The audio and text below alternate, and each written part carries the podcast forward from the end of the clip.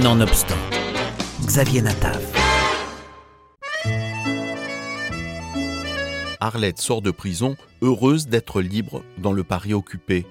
Anna, magicienne, est flanquée à la porte du cabaret dans lequel elle se sentait à l'abri. Elle est juive et il ne fait pas bon traîner dans les rues à cette époque-là. Les chemins de ces deux femmes se croisent, le hasard sachant si bien organiser les rencontres inattendues le hasard, ou plutôt le scénario de Patrice Lecomte, qui en compagnie de son complice Jérôme Tonnerre ont imaginé ce récit de façon très cinématographique. En même temps, ce n'est pas très étonnant quand on connaît Patrice Lecomte, fort de ses presque 30 films, allant de la série Les Bronzés en passant par Monsieur Hir, La fille sur le pont ou Tandem.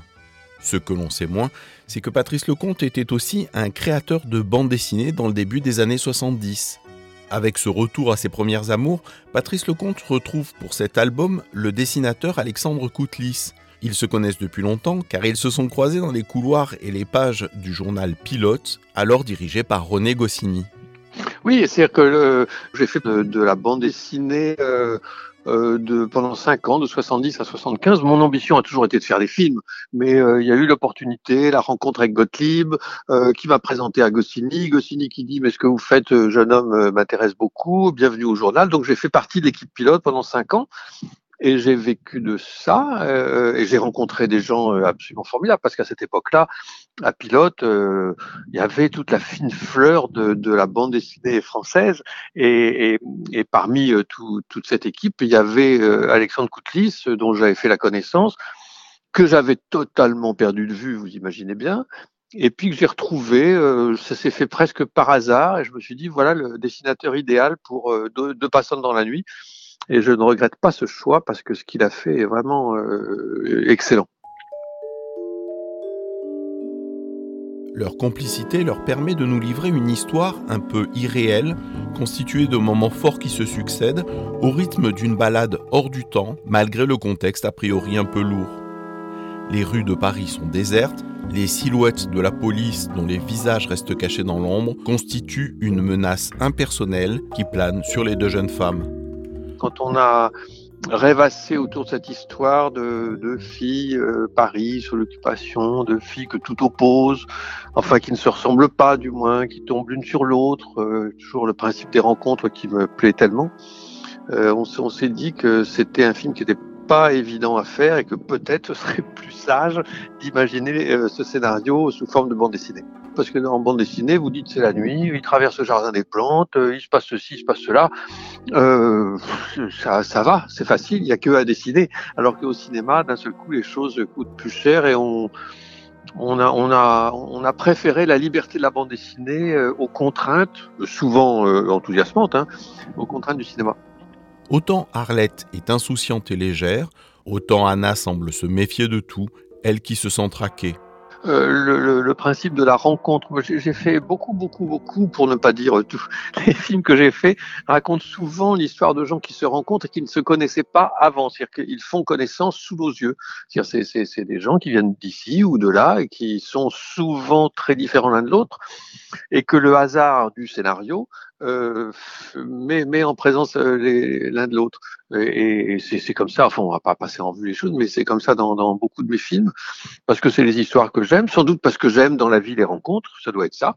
Et, et là, dans, dans Deux passantes dans la nuit, c'est vrai que Arlette et Anna sont deux filles, deux jeunes femmes très très différentes l'une de l'autre, mais parce que c'est toujours plus intéressant de faire se rencontrer des gens qui, a priori, des personnes, des personnages qui a priori n'ont pas beaucoup de, de, points communs, et puis qui finissent par se connaître, se trouver, s'apprécier, se méfier euh, et tenir euh, l'un à l'autre ou l'une à l'autre en l'occurrence. Il y en a une qui est euh, parigote et assez insouciante, euh, ouais, c'est une Parisienne, c'est pour ça que je dis Parigote. Euh, donc, euh, la vie du bon côté, malgré euh, ce qui se passe. Elle est... Et, et, et l'autre, Anna, est quelqu'un de beaucoup plus sombre, euh, comme si elle était craintive, comme si elle craignait pour elle-même, ce qui est le cas évidemment, se méfiant des contrôles, fuyant quelque chose, on ne sait pas quoi au début, et puis après on comprend. Mais oui, moi j'aimais bien ces, ces deux filles un peu paumées, carrément paumées dans euh, le temps d'une nuit, dans Paris occupé, et, dont on ne sait pas, ce que je dis souvent, mais c'est exactement ça, on ne sait pas trop bien laquelle des deux est la bouée de sauvetage de l'autre. En fait, chacune est la bouée de sauvetage de l'autre.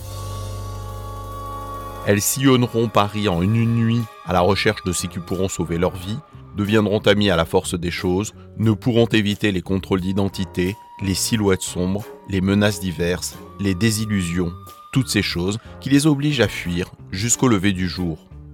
Les auteurs réussissent à trouver un ton unique, très cinématographique, porté par le dessin d'Al Coutelis, manifestement très inspiré pour cet album.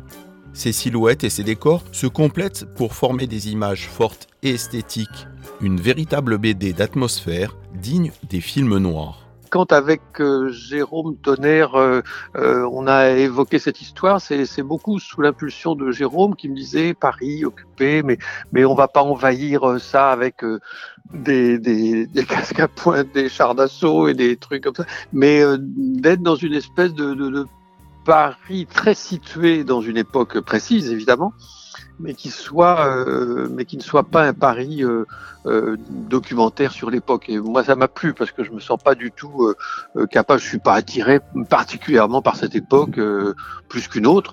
donc, j'avais pas envie de me documenter pour faire un film ultra réaliste qui retrace tout, tout ce qui se passait à ce moment-là à Paris.